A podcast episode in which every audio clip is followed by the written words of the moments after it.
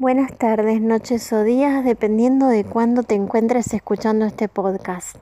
Hoy, con un gran orgullo y mucho cariño, te voy a enseñar la entrevista a una gran persona, Yamile, y quiero que la escuches hasta el final, que tengas la paciencia que vale la pena, que te vas a encontrar con muchas cosas muy lindas y con una persona que brilla con luz propia.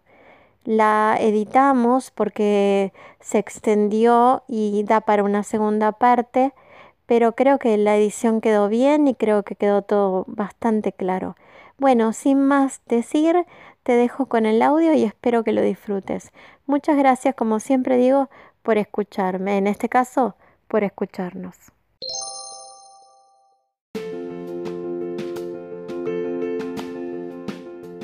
El otro día me estabas contando de que hay una batalla espiritual y es verdad, y estamos en una época en donde creo que si el miedo nos gana y la, negatividad, viste, yo creo que es re importante como dar lugar a historias buenas, que, Dios es real, no es que solo... No sé, esa gente que tiene la idea, bueno, Dios cuando me muero nada más. No, Dios acá. Dios todos los Una vez escuché una frase que dice, nadie es ateo antes de morir. La verdad que eso es lamentable porque se pierden lo maravilloso de la relación con Dios. Que tener a Dios no es solamente en la eternidad, el día que partamos, que yo creo que hay un cielo donde habita Dios y donde no hay sufrimiento, no hay maldad y donde no hay dolor.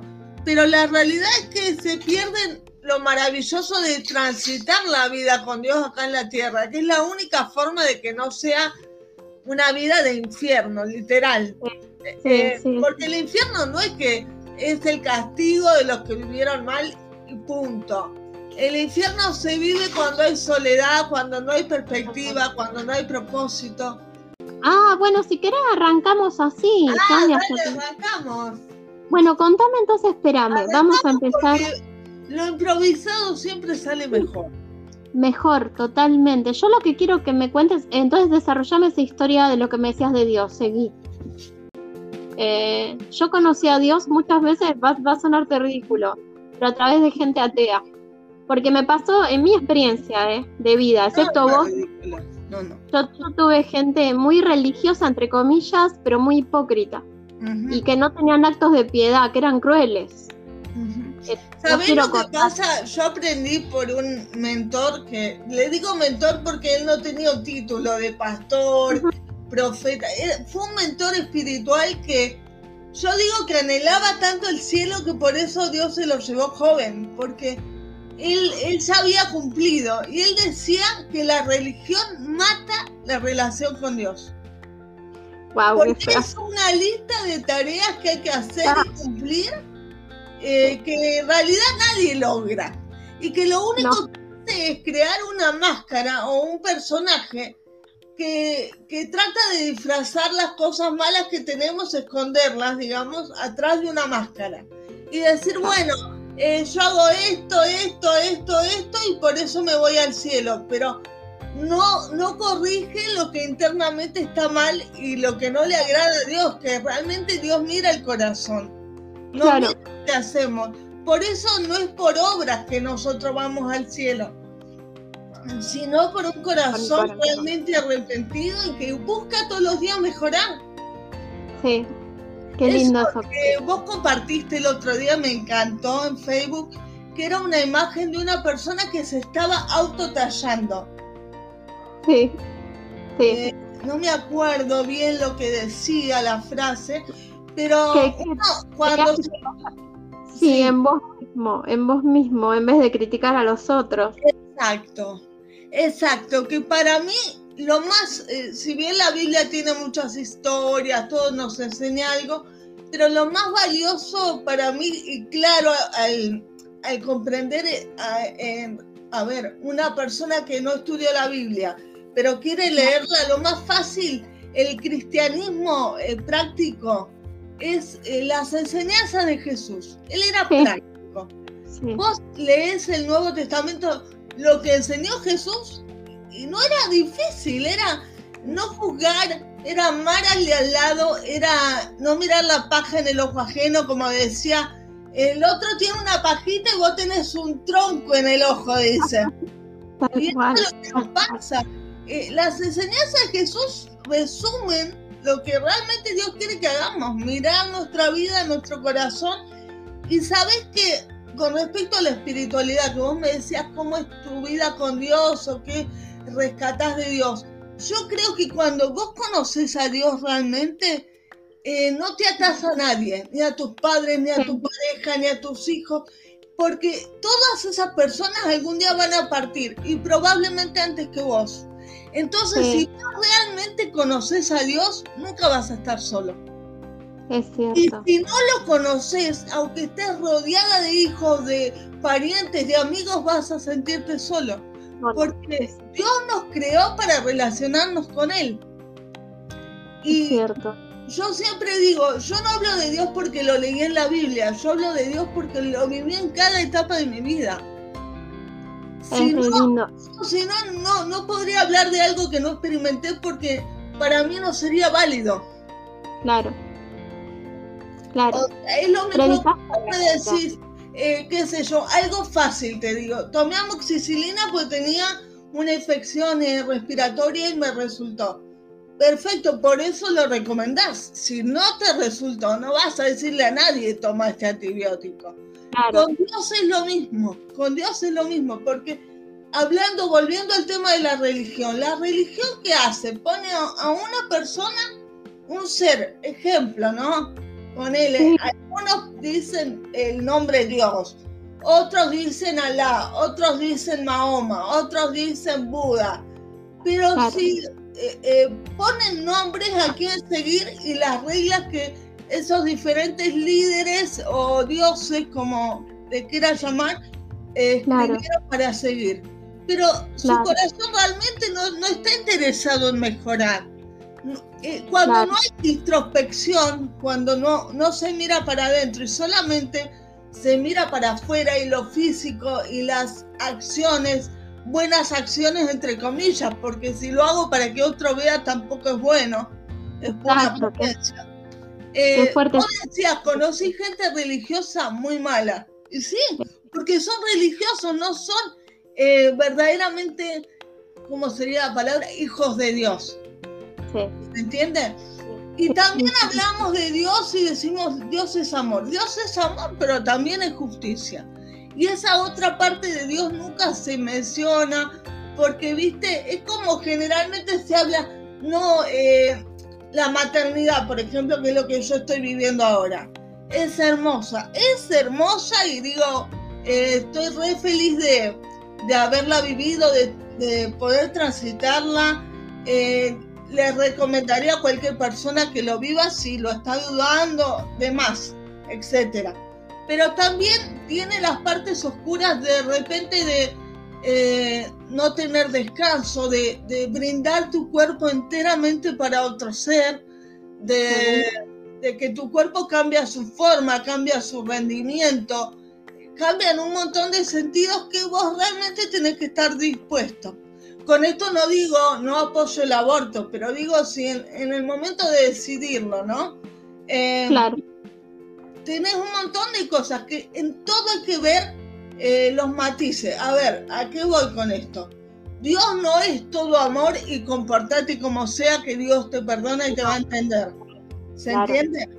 Pero injusto eso aparte. Claro. Pero eh, mucho bueno, no sé, yo ya me fui de tema. ¿En qué estábamos? Volveme al centro. Vos no, estábamos en eso que me pareció hermoso, que yo te decía de ser hijo de Dios en, relación a seguir solamente una serie de normas y a veces comportarte mal y ser cruel. Como vos vivís, vos tenés que vivir, yo siento también eso, vivir la misericordia, la compasión. Hay valores tan dentro de Jesús. Y a ver, no digo a todos, por favor, hay gente religiosa que conocí que es maravillosa, pero me pasó de tener valores, ponele, tengo un ejemplo muy tonto, de, de ayudarme en la facultad donde yo iba, eran muy ateos. porque imagínate, letras radicales, lo que quiera. Pero tuve una, unas acciones de caridad, de ayuda. Sí, sí, sí. Que era de salida del corazón y yo decía, capaz fui a, lugares donde había gente que oraba todos los días y me la negó esa ayuda. Yo te digo, una de las mejores amigas que tuve a nivel laboral, hace 17 años que trabajo para una obra social, ¿no? Sí. Una de las mejores amigas que yo tuve en ese ambiente, eh, en el ambiente laboral, era Tea. Y hablo de, en pasado porque lamentablemente me pasó al revés. Ella no aceptó mi cristianismo, lamentablemente. Ah, Viste que muchas veces se dice que el cristiano, eh, como, ¿cómo se dice? No me sé la palabra, pero el cristiano saca de... ¿Cómo es? como discriminar, discriminar. Exacto, pero como que lo deja fuera a los demás, como que los demás están mal. Y muchas ah. veces pasa al revés. Sí. Y, es lo que yo veo que pasa, por ejemplo, con el feminismo. Eh, el feminismo, yo, yo estoy a favor de la mujer y la defiendo grandemente y estoy en contra del machismo, pero para mí el feminismo es un machismo con otro nombre. ¿Se entiende? Y a veces la, feminista termina, la feminista termina juzgando mal más al que no es que viceversa. ¿Se entiende? Comparto, porque ahora, sobre todo en los últimos tiempos, pero por eso te digo que es un mundo oscuro, Yami, porque si notas, se están deformando los valores. estamos en una guerra de unos contra otros y muy triste, por eso no me gusta esta sociedad y digo, bueno, ¿qué hacemos? Algo hay que hacer. Todo sirve, ¿no? Esto capaz le llega al que lo necesita. Sí. Sí, eh, Y, yo lo que promuevo es cambiar la religión por la relación. O sea, dejar la religión que es un conjunto de normas con una relación con Dios, que Dios es el que, para mí, ¿no? Es el que nos creó y es el que creó todo lo que existe. Y solamente lo vas a experimentar si te relacionas con él. No es lo mismo que yo diga, no, porque Andrea es una chica buena, es muy compañera, es comprensiva, eh, que a que otra persona se relacione con vos y pueda comprobarlo. Claro. ¿Me entiendes? Yo te puedo hablar de Dios y de todo lo que Él hizo en mi vida, pero hasta que vos no lo experimentes de una manera personal, no lo vas a poder creer. Porque la fe viene desde el, o sea, es algo que viene desde el interior de cada uno, se tiene que experimentar. Es algo, si bien se dice que la fe eh, no se ve, eh, que es una decisión, que, eh, que, es algo que mucha gente no le nace, que no tiene forma de comprobarlo, yo pienso que la fe se confirma con lo empírico, con la experiencia. Sí, sí, es cierto. En el caso mío, por ejemplo, eh, yo fui criada, ¿no? En el cristianismo, mi papá y mi mamá, ellos eran católicos y, y bueno, cuando mi mamá quedó embarazada de mí, yo nací con esta discapacidad, ellos no lo sabían, pero como era la cuarta hija, cuarta hija mujer, mi mamá ya conocía el comportamiento de los bebés y la evolución, la maduración, digámosle y empezó a ver que había comportamientos no normales, eh, como falta de movilidad, falta de... Eh, al desenvolverme, no sé cómo explicarlo, pero no movía las piernitas. Y entonces... Cosas que le llamaron la atención, cosas que le llamaron la atención. Exacto. Y bueno, resulta que había, eh, hubo un accidente en el parto que nunca se le informaron. Estaba en el sur de la Argentina, muy lejos, donde el hospital en aquel momento era eh, no era como hoy, era medio precario. Eh, entonces, bueno, digamos que no le informaron. Ella supo que fue difícil el parto, lo padeció muchísimo. sabía que algo anduvo mal, pero pensó que había terminado, como quien dice, todo bien. No le informaron. Y cuando se puso a investigar, eh, porque veía estas anomalías, bueno, primero le dieron un diagnóstico eh, de, con respecto a mí de una eh, miopatía. Una miopatía es eh, si no me equivoco, es que los músculos van envejeciendo rápidamente. Y como el corazón es un músculo, yo iba a morir creo que al año, año y medio, porque el corazón también es un músculo y iba a envejecer. Y, fue ahí que ella empezó a buscar de Dios desesperadamente, de cualquier manera. Bueno, y, eh, conoció a esta vecina que también era cristiana, pero no católica, cristiana evangélica. Y, bueno, le, invitó a orar junto con ella, a orar con otras personas. Y ella se afianzó en la fe y bueno, empezaron a, a clamar, a pedirle a Dios por un cambio de diagnóstico y los tres lugares que le habían dado este diagnóstico de la miopatía, los tres, tres lugares de ahí, de aquella ciudad en Santa Cruz, ¿no? Los tres lugares le dieron el diagnóstico diferente, el nuevo diagnóstico que es el que tengo actualmente, que es secuela de parálisis cerebral. Entonces, no, es que un solo lugar, sino los tres que dieron... ¿Cómo? que los tres, qué fuerte es fuerte, pero yo siempre digo que esa fue su vivencia, su vivencia, siempre digo. Yo lo cuento como la vivencia de mi mamá, es parte de mi historia, pero fue su vivencia con Dios. Yo con Dios tuve mis propias vivencias y fui enseñada igual que mis hermanos. Sin embargo, tengo hermanos que no, no siguen la fe, creen en Dios, pero no siguen eh, una relación con Dios constante eh, y otros que sí. O sea, por eso digo que es personal, no es algo impuesto.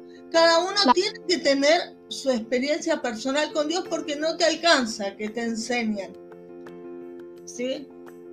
Y escúchame, con el tema de que también me imagino que habrá sido muy... que me quiero que lo cuentes así porque una vez me lo contaste, el tema de tu vida, ¿no? De todos los no que te dio el mundo y todos los sí que te dio Dios. Por ejemplo, me acuerdo que me contabas desde el tema del matrimonio, desde el trabajar, estudiar, y de repente con tu lucha, ¿no? También, porque Dios pienso que te ayuda, como mi mamá siempre tiene una frase que dice, ayúdate que yo te ayudaré, como diciendo, hago mi parte y que Dios haga el resto, lo que yo no puedo. Sí. Bueno, con respecto al matrimonio, eh, a tener una pareja estable, a casarme, eh, era algo que socialmente, bueno, vos lo debes vivir también. Y seguramente si hay personas escuchando del otro lado con discapacidad, lo deben entender, porque yo lo compartía justo hoy con una amiga que es mamá de un nene discapacitado, ella tiene mi edad, pero es mamá de un nene con discapacidad. Y lo compartía justo hoy con ella, casualmente. Y le decía, eh, la discapacidad desde afuera puede generar empatía, pero solo se entiende desde adentro. Totalmente. Y, lo, puedo decir porque lo vi mucho y lo viví mucho, tanto en mí como en otras personas con discapacidad. Lo mismo que la propia palabra, le quieren buscar eh, otras eh, características, cambiarle el nombre porque discapacidad, no sé qué problema tiene la gente con la palabra. Es ridículo, cierto, totalmente de acuerdo, totalmente. Capacidades diferentes, capacidades diferentes tenía Superman. También es una grosa. Tenía capacidad diferente, pero no, tengo disminución de algunas capacidades, no sé si es esa la, eh, la definición de discapacidad, pero no tenemos capacidades diferentes, tenemos algún, nos faltan algunas capacidades que que otros, eh, otras personas a nivel físico tienen.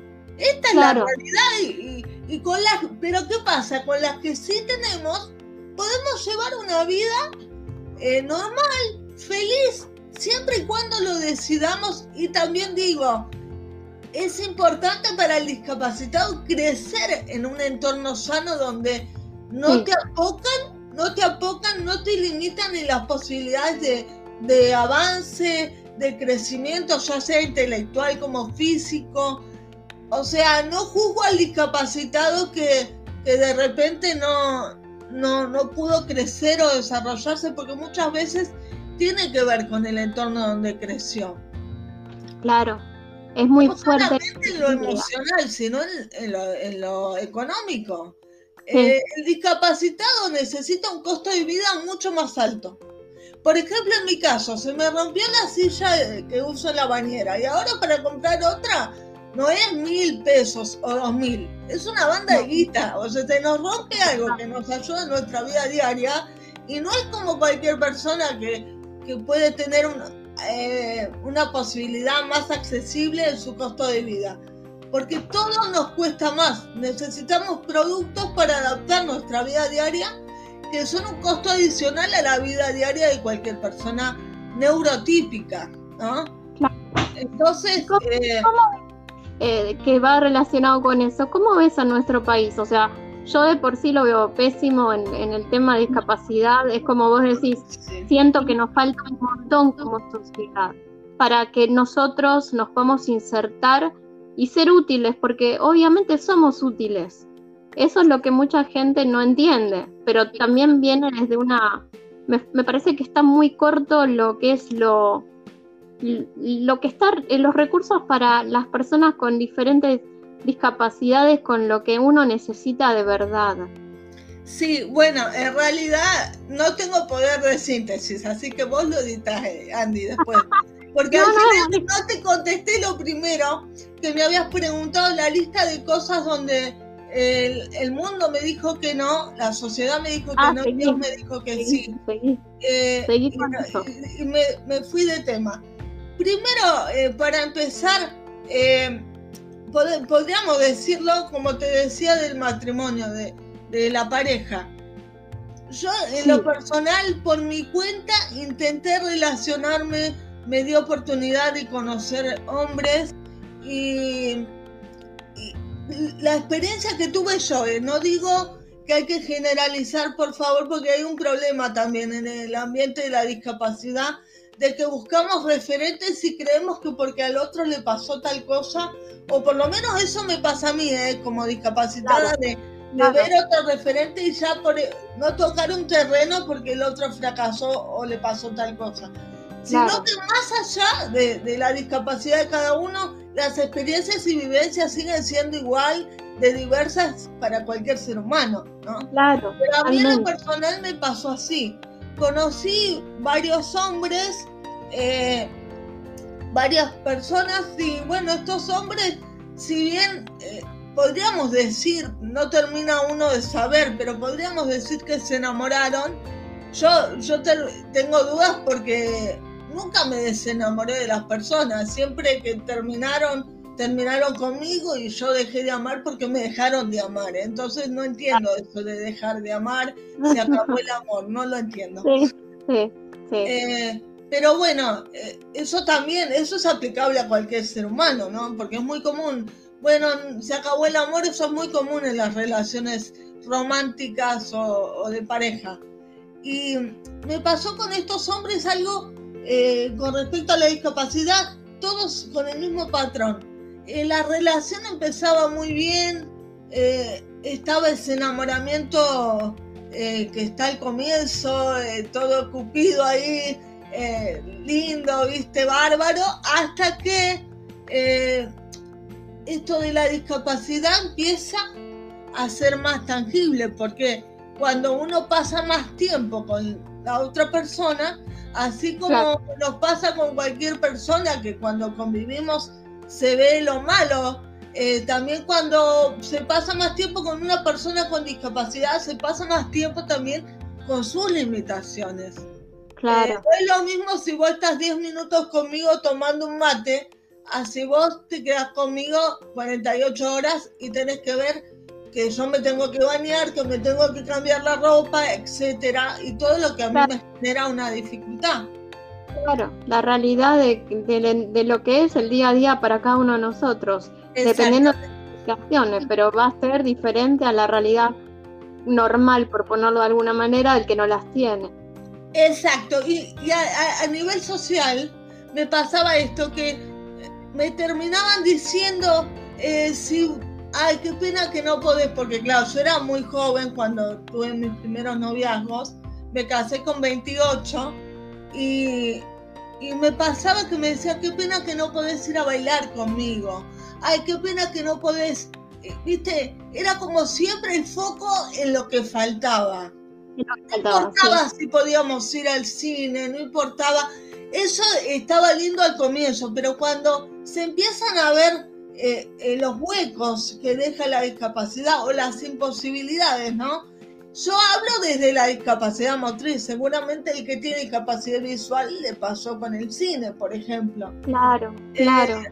pero cuando empiezan a ver cosas que, el, discapacitado no puede hacer, porque volvemos al tema, no tenemos capacidades diferentes, tenemos algunas capacidades menos que el resto. Cuando se empiezan a ver esas carencias, que se pueden ver como carencias o no, pero para la pareja empiezan a verse esas cosas, hay casos en donde el amor no es suficiente o no les alcanza.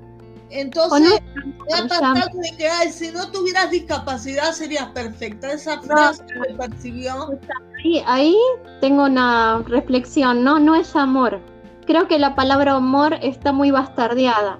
El amor real no se cansa, nunca. El amor de Dios es amor, no se cansa. Vos no dejas de amar a tu mamá porque tu mamá, ponerle, empieza a tener una enfermedad. Yo creo que la gente no sabe lo que es el amor, hoy por hoy. Exactamente. Y, ¿Saben lo que es el placer? ¿Cómo? Que saben lo que es el placer, la diversión, que no es lo mismo. Exacto, exactamente. las cosas. Desde mi opinión, yo no me la quiero dar de perfecta, pero duran poco los matrimonios, dura poco todo porque a veces la gente no sabe atravesar los problemas. El amor es parte de eso también. Exactamente. Por eso digo que se han perdido los valores que te daba eh, antes.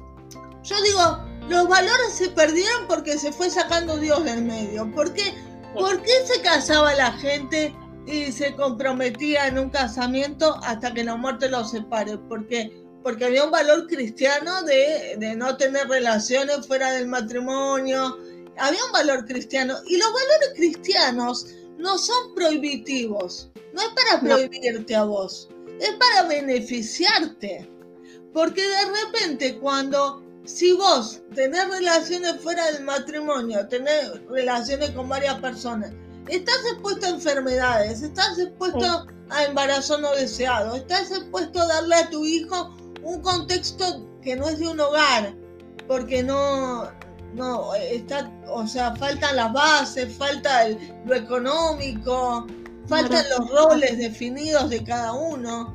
Entonces, bueno, siempre teniendo en cuenta que mis respuestas van a ser desde, desde un vértice cristiano, ¿no? No, porque imagínate que parte del podcast tiene que ver con eso. Yo lo que quiero es traer muchas voces porque quiero que la gente se una en lo común. La gente hoy, estamos en un mundo en donde se unen en las diferencias. Y tenemos tanto en común que muchos queremos un mundo mejor.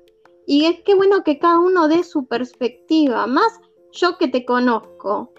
Sé que vos lo que predicás lo vivís. Más allá que me dijiste, André, yo tengo mis defectos, todos tenemos defectos. Pero yo te conozco, sos una chica auténtica. Entonces, que decías, que alguien hable del cristianismo, en el sentido de Jesús, que es alguien que lo vivió y alguien que, que, su vida lo refleja, porque es como te digo, yo he conocido gente que te hablaba de Jesús, pero del otro lado una cara de trasero que tampoco entiendo en la amargura total todo el tiempo. Si vos realmente crees en él, eh, no tiene sentido que vivas la vida así, porque es como que Jesús no es, es una figura positiva es que, ojo, también hay, hay una realidad, es como el médico que te dice no fumes y te atiende con el pucho en la mano. Ah, hay una realidad de saber también, está la otra parte, saber lo que es bueno y no poder alcanzarlo. Hay gente que, que quiere cambiar y no puede, pero sigue sabiendo que el camino correcto es ese. Entonces, yo también eh, valoro mucho al que sigue hablando lo correcto, aunque por ahí no lo puede seguir. Ay, me ha tocado de cruzarme con personas que me han dicho, quisiera creer, pero no puedo. Eh, y, volviéndote al tema de, las parejas, eh, a nivel social, bueno, una de las cosas que me decían era esto, si pudieras ir a bailar conmigo. Y una pareja, por ahí te asombre con lo que te voy a decir, me dijo, a mí me gustaría que vos me pudieras atender y, servir como la novia de fulanito lo atiende a él. Y yo le dije, mira, para mi criterio, una mujer, una novia, no es una sirvienta. Perfecto. sí. Perfecto. A mí tiene una equivocación de lo que es una pareja esta persona. Pero tenés razón, por 10 para aplaudir. Pero en serio. es como que vos le digas a un hombre, para mí un, marido tiene que ser alguien que me mantenga económicamente y que me pague el viaje a Hawái. Es estúpido, Yami, es cierto. Y hay gente que. No, no, es que tenés razón. Me encantó porque son fuerte, pero. No, pero mira, Sammy, yo he conocido mujeres que, por ejemplo, de, han dicho que no quieren una pareja si no tiene auto. ¿Me ah, entendés? Bueno, ¿viste? Estamos de lo mismo. Me parece yo, yo sí tengo el criterio que tanto en la amistad como en la relación de pareja, en la relación de familia, siempre estamos para servir al otro con lo que tenemos para dar. Está bien servir al otro, pero no exigirle al otro que me sirva. ¿Se entiende lo que digo? Entonces, no, te voy a servir con lo que puedo darte para servirte, no sería una relación, porque la relación de amor es dar. ¿Sí? Ahora, yo lo que le decía a él, bueno, a esta persona, ¿no? Yo no te puedo atender sirviéndote una comida, pero te puedo prestar mi oído y bancar como le bancaba a todos los mambos. Entonces, convengamos, tal vez tengas una mujer que te haga todas las comidas del mundo, te las cocine, te sirva, te lave la ropa y todo lo que él me decía. gracias a la tecnología tengo el lava secar ropa que me hace todo. Claro. Eh, pero gracias a Dios, Andy, que estamos en, eh, hablando de la sociedad en ese aspecto en, un, en, un, en una temporada, si se quiere, donde eso sea un poco corregido, porque la casa es de todos. Y el trabajo, como vos decías, económicamente, todos tenemos que aportar para llevar adelante un hogar. Hay cosas que, que sí se han nivelado porque la responsabilidad en realidad es y siempre fue compartida. Lo que pasa es que se ha marcado a nivel social ciertas cosas que exageradamente estaban incorrectas. Exacto. Está bien que uno ocupe un rol, pero el rol que puede. Que aparte como la idea tonta de que, por ejemplo, el hombre no puede llorar porque es menos hombre. Sí, eso eh, pasó también. que cambiemos eso. Somos humanos, tenemos dolor, tenemos necesidad, nos, nos, nos van momentos mal en la vida. Bueno, eso, eso, no sé, espero que mi esposo no se ofenda, pero eso es algo que tuve que hablar con mi esposo porque él venía con esa idea desde su casa, no puedo llorar porque soy hombre. Y él cuando entendió que eso era un paradigma que estaba equivocado, vos no sabés cómo se liberó. Es que está equivocado, es, es una forma de, también... Eh, son los prejuicios que tenemos que aprender a, pulir y a tener, pero tenemos que ser más justos. Y eso es lo que veo del feminismo. porque es igual de humano que una mujer tener emociones. Entonces, volviendo, volviendo al tema de pareja, que no, capaz lo hago muy, lo estoy haciendo re extenso. No, no, es re Una de las cuestiones era esa, que me decía eso, ¿no? Y, y tanto fue el asunto con esas tres parejas que tuve, que no me atrevía a formar una nueva pareja porque decía, no sé el tiempo que va a tardar hasta que le empiece a molestar mi discapacidad, porque lamentablemente eh, se terminaban por ese tema, las relaciones. Claro, Entonces, eh, de un lado fue algo bueno, ¿no? Porque si te pones a pensar, las veces que no se dio, Dios sabía por qué no se tenía que dar. Porque y aparte, y aparte, y aparte yo a esta persona cuando me dijo, me marcó eh, bien ese tipo de cosas, por ejemplo, que le molestaban o que o que él sentía que no lo llenaban, eh, le dije, por un lado me parte el alma lo que me estás diciendo, porque si me dirías, me gustaría que fueras más paciente o, menos impulsiva, yo lo puedo corregir, pero eso no, es como que yo te dijera cambiar el color de piel, le dije a él. Claro, claro. Le dije, por un lado me parte el corazón porque es algo que por más que quiera no lo puedo cambiar.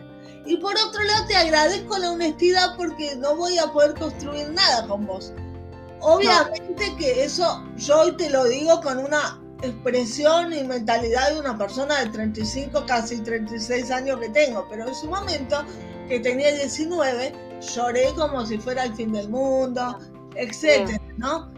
Y, y, qué me pasó? Que cuando tuve otra pareja y cuando empecé a ver que le molestaban las mismas cosas, eh, yo misma fui eh, dejando que eso se termine solo porque no, eh, me daba cuenta, es como cuando uno ve que está invirtiendo en un negocio que no, no da, no es rentable. Decir, voy a dejar de invertir porque voy a perder plata. Bueno, en lo emocional pasa lo mismo. Y de paso aprovecho para decirle al que escucha, no te quedes en una relación que no da fruto. Porque todo lo que vos te estás invirtiendo y dando, si no tiene un resultado, si no tiene un fruto, es pérdida emocional y pérdida de tiempo. Y la vida se va. No volvés a tener la edad que tenés hoy, dentro de dos años, el año que viene, o dentro de diez. No, no volvés a vivir el día de hoy mañana, porque es diferente. Entonces no inviertas en ninguna relación, no solamente amorosa, no inviertas en una relación que no te da resultado, que no tiene un ida y vuelta. Las relaciones son de dos. Hasta la relación con Dios, lo puse hace poco en Facebook. Hasta la relación con Dios necesita ser mutua. Si vos solamente vas a Dios, le decís, me pasa esto, Señor, ayúdame, ayúdame, ayúdame, llorás, eh, orás, pedís, pero no escuchás lo que Él te quiere decir, no va a ser esa relación. Va a ser religiosa, como me dijiste vos, va a ser religiosa. Repitiendo una oración constantemente sin tener un ida y vuelta. La relación, como bien dice, cuando uno se relaciona, tiene que ser de dos. ¿Sí? Sí. Y bueno, ¿qué me pasó a mí? Que un día me cansé. Un día me cansé y, la última relación que tuve, no voy a desarrollar mucho, pero fue violenta y en cuanto a mi discapacidad, eh, fue impotente de mi parte porque obviamente si una mujer en todas sus capacidades no se puede defender, imagínate yo. Entonces, eh, no, no voy a ahondar en eso porque muchas veces conté la historia y después dije, eh, siento que si la sigo contando y contando no la dejo ir. En lo personal. Acordate que acá es tu espacio y vos decís lo que querés, lo que no, querés. pero, también eh, aprendí eso porque, porque lo he contado en muchos lugares, me, han preguntado, pero hoy me di cuenta, primero para decirte que la violencia de género se vive inclusive dentro de la discapacidad y se vive inclusive siendo del sexo opuesto, no solamente la mujer. Entonces, y, no solamente en la discapacidad, yo conozco un hombre que está casado y es un hombre que es golpeado por la mujer y no, lo, no la quiere dejar. Entonces, eh, eso es al margen, pero ¿a qué voy yo? A que habiendo vivido todo esto, mi límite fue cuando la falta de amor pasó a ser falta de respeto, donde él, él, por ejemplo, te tira una frase de las cosas que me decía esta persona, mírate al espejo, mira lo que sos, si vos me dejás, ¿quién te va a querer? Entonces... ¡Qué cruel! ¡Qué cruel! Un villano de Disney, ¿eh? Le falta una... Ya, claro, que por ahí me río porque me pone nerviosa la situación, porque me da un poco de no, no vergüenza por mí, sino contar ese tipo de cosas que no sé, que ni se deberían contar. Pero.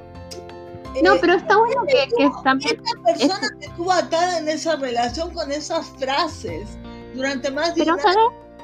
Viene bien, Yami, porque esto que te pasa a vos, más empeorándolo por el tema de las limitaciones, a muchas chicas les pasa, a muchas mujeres les pasa, están con gente que no las quiere y que las maltrata y que el abuso verbal es abuso. Es abuso y duele, no importa, no hace falta que te pegue. El abuso verbal y la humillación es violencia. No, igual Andy, cuando lo quise dejar me pegó. O sea, va todo, ¿eh? no, yo nunca la conocí esta historia. Me duele el estómago. gracias a Dios. Lo que pasa es que estoy tratando de, de no seguir esparciéndola, porque no sé, siento, como te digo, siento que nos suma y siento como que le estoy dando demasiada fama a una parte de mi historia que es la parte fea. ¿Se entiende? No, la, la nombramos, en este caso, ponele lo que contaste, si querés hasta ahí pasamos a la buena experiencia. Viene bien, porque es como decís vos, quien está escuchando esto, capaz se vea reflejada. Y si ese momento tuyo sirve para que otro no lo viva, bendito sea que puedas contarlo, aunque sea así, porque el otro lo va a identificar. Sí, y, otra de las cosas que, aclarar, por, porque me pasó y por si me vuelve a pasar, que a veces me río de los nervios, pero no porque sea graciosa la situación. Me pone nerviosa una situación que estoy contando, me, me, pone nerviosa, me cuesta contarla y por ahí me río porque me, me, pone nerviosa. Tengo ese problema o esa reacción. Pero no, la no, es que en su momento lo viví muy mal, lo pasé muy mal. ¿Y qué me, qué me pasó a mí?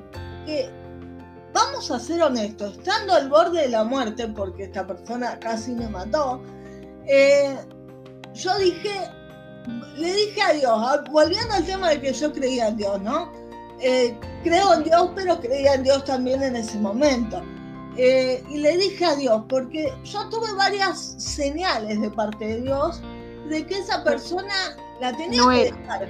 Pero yo, voy a decir la verdad, estaba obsesionada con, eh, con estar acompañada, con no quedarme sola, volviendo a nivel pareja, ¿eh? porque tengo una familia que siempre estuvo conmigo, mis padres, mis hermanos. Claro. Pero tenía una obsesión de no estar sola, tenía una obsesión de tener una pareja, no me pregunten por qué, que me sirvió eso para hacer un quiebre de decir, puedo estar sola y bien. Y de hecho aprendí que podía estar mejor sola, como dice el dicho, que mal acompañada. Porque esta persona em, me violentó físicamente, psicológicamente.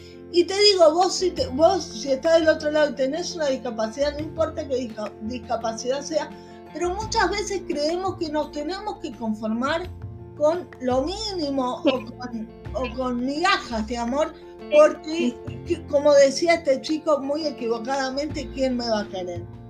No es verdad, no es verdad así. Así como tenés eh, cosas que, que te faltan, que otras personas no, como, qué sé yo, en mi caso, el equilibrio, la fuerza física. Hay gente que le falta la visión. Tengo un amigo que tuvo un problema de pareja, no lo voy a nombrar, pero él era, él es, él es ciego y también tuvo un problema que la chica eh, la pareja le robó, o sea, para, matarla, le robó, le robó porque claro, él no veía y él le dijo, yo no veo, pero yo tengo desarrollado otros sentidos y puedo darme cuenta que te está llevando cosas. Eh, Ahora, ¿qué, qué duro, ¿no? Porque la discapacidad, la peor creo yo que es así, es una discapacidad, la discapacidad espiritual ahí sí hay una discapacidad. Porque pensá qué tiene que haber dentro de alguien para actuar así, ¿no? ¿Qué, qué faltas tiene que haber? De algún lado tiene que haber muchas carencias para llegar a ser tan perverso. ¿Por qué ser perverso? Eh, atacar a alguien más débil siempre ser perverso. Fíjate que está mal robar, de por sí, está mal robar. Pero aparte, aprovecharte a alguien que no se está pudiendo defender es como peor, como pecado, porque es, es más bajo todavía. ¿no?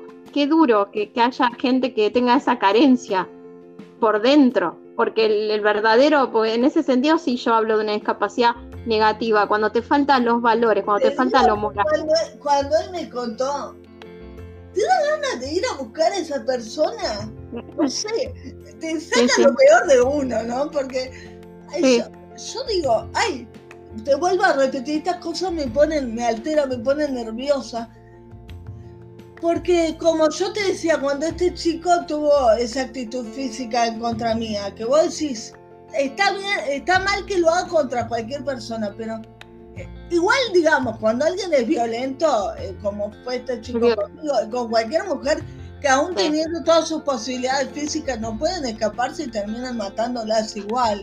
Eh, pero digo, un nivel de gente tan bajo, ya te das cuenta que cuando la persona eh, no tiene relación con Dios alguna, no hablo solamente de, una creencia como el ateísmo, el cristianismo, cuando una persona ya está en, en una parte oscura, Sí, porque Dios está, es como decir vos, Dios está en, en, todos los actos de amor y de actos de situaciones porque son, a ver, a mí me a los pelos, pero sí. la realidad es que cuando él me lo contó, eh, yo a él lo conocí por, eh, por eh, como creo que la mayoría de las personas, eh, nuestra condición, conocemos gente por internet como yo conocí a mi esposo, ¿no? Pero así conocí a este, a este chico y cuando él me lo contó, le dije, olvídate de esa persona. O sea, ya está. Y ojo, eh, que a mí también me decían mis amigos, mis allegados, eh, basta, deja ese chico. Y hasta que yo no llegué al límite donde casi me mató, no dije basta. Era como, no, no, sé por qué había entrado en, un circo, en un, ay, como, en un ciclo. En un ciclo, sí donde, no me sale la expresión, pero donde no podía salir. Sí, como una adicción, eh, sí, como una adicción. Teníamos, momentos, teníamos momentos lindos, pasábamos momentos lindos, pero eran los menos. No, aparte una, que... una relación sumamente enfermiza y ya todo el mundo se daba cuenta. No solamente dentro de, de la familia o los amigos, en la calle la gente se daba cuenta. Entonces, eh, yo me daba cuenta de que todos se daban cuenta y me daba cuenta de lo nociva que era la relación. Y por este miedo que me entró de estar sola y de tanto que él me decía eso, que yo conté que él me decía, yo le creí, le creí esa mentira. Entonces, primero, no te quedes en una relación que no es mutua. Segundo, podés ser feliz sin estar en una relación amorosa. Y de hecho es necesario que seas feliz antes, que no necesites, porque una relación no es para ser feliz. Una relación es para compartir la felicidad que ya tenés con el otro y que el otro comparta su felicidad con vos. Nosotros no podemos ser objeto de la felicidad del otro ni viceversa. Por eso es necesario relacionarnos con Dios. Porque la fuente de esa felicidad que buscamos en muchas personas, en nuestros seres queridos, la tiene Dios. Y justamente eso es lo que nos ayuda a seguir el día que falta un ser querido. Lo vamos a llorar, lo vamos a sentir, eh, nos va a doler, pero no vamos a, no se va a acabar nuestra vida junto con la vida de esa persona. Eh, claro. como decías vos, la parte espiritual es la base nuestra. Claro. Y la relación con Dios la vivimos acá antes de ir al cielo. Y te digo que es lo más lindo. Es como si yo te dijera, eh, bueno, por ejemplo, vos te, uno se va a pasear, no sé si conoces el sur de Argentina, Andy. Eh, fui solamente a Neuquén, una vez a Neuquén Es hermoso las montañas, pero yo te digo, es lindo llegar al lugar, pero el trayecto también es maravilloso. Entonces, no te podés perder el camino, porque el camino te va mostrando partes de lo que te espera. Ya uno cuando va llegando va viendo las montañas, eh, se te, te vas apunando un poco porque vas subiendo. Entonces cuando vos estás acá en la tierra, con Dios, en relación con Dios, vas teniendo muestras de lo que Él es y de lo que te espera en la eternidad. Cuando ya estemos en, en la parte espiritual y ya nuestro cuerpo no. O sea, no podés pensar que, uy, cuando yo vaya al cielo voy a estar completamente feliz. No, porque no. Dios puede estar, Dios puede estar acá con vos. A ver, eh, eh, ahora. Es, difícil de explicar, pero es así. Y te vuelvo a decir, ese tipo de cosas me pone nerviosa porque es como que vos decís, no puede ser. No. Eh, pero en definitiva, eh, voy a tratar de cerrarte entonces la idea. Dale, trata de cerrar y después una segunda parte. ¿Eh? Dale, trata de cerrar, me quedé. parte. Dale, dale. Perdón. Bueno, eh, cuando yo vi que, que las relaciones que yo elegía o las personas que yo elegía para formar una relación amorosa eh, no eran las correctas, me hacían daño, terminaban mal. Eh, como yo creo en Dios desde muy chiquita, desde muy, muy chiquita, hasta el punto de que a los cinco años me cuenta mi mamá que fui a la doctora, la doctora me ocultó con el, con el, no sé cómo se llama, el del corazón. Sí, no me acuerdo, sí, con el cosito que te ponen para escuchar los latidos. Estetoscopio. Estetoscopio, sí. Bueno, cuando la doctora me ocultó, me dijo, ¿sabes qué tenés ahí? Yo le dije, yo tengo a Jesús. Cinco años tenía Cinco años. Y, yo digo que él me acompañó hasta ahora. Y te puedo decir un montón de cosas, podríamos estar hablando, te digo, toda la noche. Porque bueno, a, los seis años tenía una cirugía que le pedí a Dios, le dije, no quiero la cirugía, tengo miedo. Y se rompió un aparato, no sé qué, el quirófano y después cuando vi que mi mamá lloraba, mi papá también porque habían esperado mucho la cirugía y había que esperar un año más, dije, me la mandé. tenías que, tenías que vos pedir, tenés que. Pero a mí me importó que Dios me había escuchado. Y entonces, entonces yo diría que es la primera experiencia que yo recuerdo con Dios. Que le dije, no quiero entrar a quirófano, no quiero que me operen.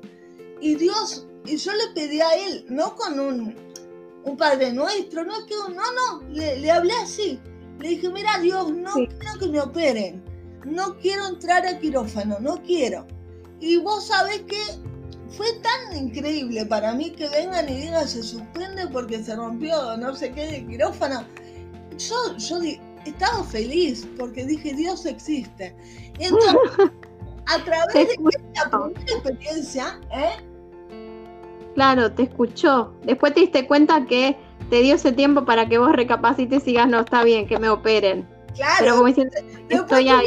Un año, un año, que yo digo, con lo bien que me fue después de la rehabilitación y todo, digo, Dios sabía que cuál era el tiempo correcto, Dios sabe todo, Dios sabía que le iba a pedir eso. O sea, no me perdí nada en mi desarrollo eh, a nivel clínico por no haber hecho la cirugía antes, no hubo perjuicio.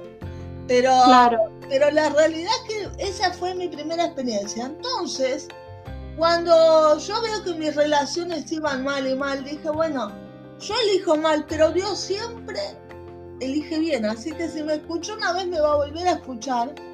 Y le pedí, le dije, yo te pido que vos elijas al hombre que se va a casar conmigo y que, wow, qué lindo. Vos, lo elijas, que vos me lo mandes y, que me lo hagas saber, porque yo no quiero ni perder más tiempo, ni exponer más mi corazón, no quiero cargar con más heridas. Imagínate que yo te vuelvo a decir, venía de la relación más nociva que una persona puede tener en ah. todos los aspectos. No, Entonces, eh, sí, es como que pasé de estar en el infierno a estar en el cielo, viste, en una relación de amor, de respeto, de construcción.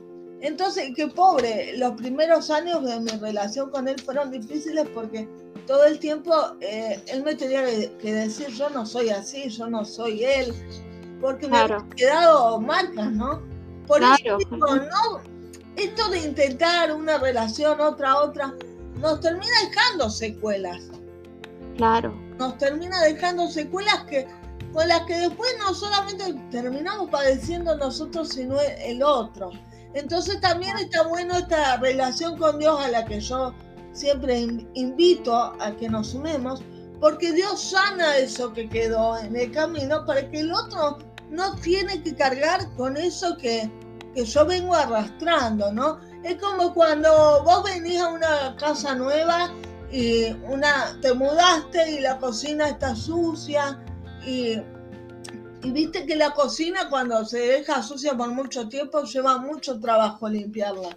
Ah, lo emocional también, entonces mantener limpio nuestro corazón la única forma es con Dios, pues todos los días tenemos cosas que sanar, algo que escuchamos que nos dolió, algo que leímos que nos dolió ni hablar de, una relación que nos dañó porque la relación es a largo plazo. Entonces yo le pedí eso a Dios y, Dios me escuchó, Dios me escuchó y conocí a Eric, eh, no sé si a los seis meses que terminé la relación y lamentablemente pobre Eric, él me mandaba mails, lo, lo conocí por internet, me mandaba mails y yo durante un año no le contesté. Tenía que ser, ¿viste? Eso se está riendo, se está riendo. Eso tenía un plan, el de arriba, más importante que tú, no. Porque obviamente, pero fíjate qué interesante, y ya, ya sí, vamos cerrando, pero qué interesante que cuando a veces en la otra relación, ¿viste esa frase que dice, a veces lo que queremos no es lo que necesitamos? La otra no era un sí, porque vos estabas en algo que era malo para vos, y eso Dios lo sabía. Y capaz vos lo sabías también, pero no querías aceptarlo. Eso nos pasa en todas situaciones. Cuando tenés un deseo, a veces una plegaria, y es algo malo para vos, y te responden que no, y te enoja, ponele en mi caso. Y después me doy cuenta que no, tenía razón en decirme que no. Exacto. No bueno eso para mí. Exacto. Porque hay relaciones, hay relaciones que te drenan la energía, te drenan todo lo bueno que vos podés dar te lo, te lo quitan, te lo absorben. Y como toda energía, si se, se agota y no se repone, se pierde, no, no, no suma, no te sirve. Pero bueno, gracias a Dios. Y, la diferencia que yo no estaba eligiendo, buscando, sino que fue Dios el que eligió.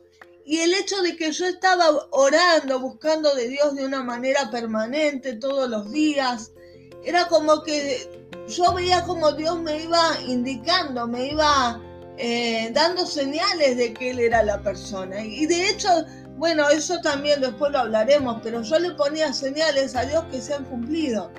Pero siempre digo, estas señales que yo le ponía a Dios eh, fueron reales porque se las puse en oración.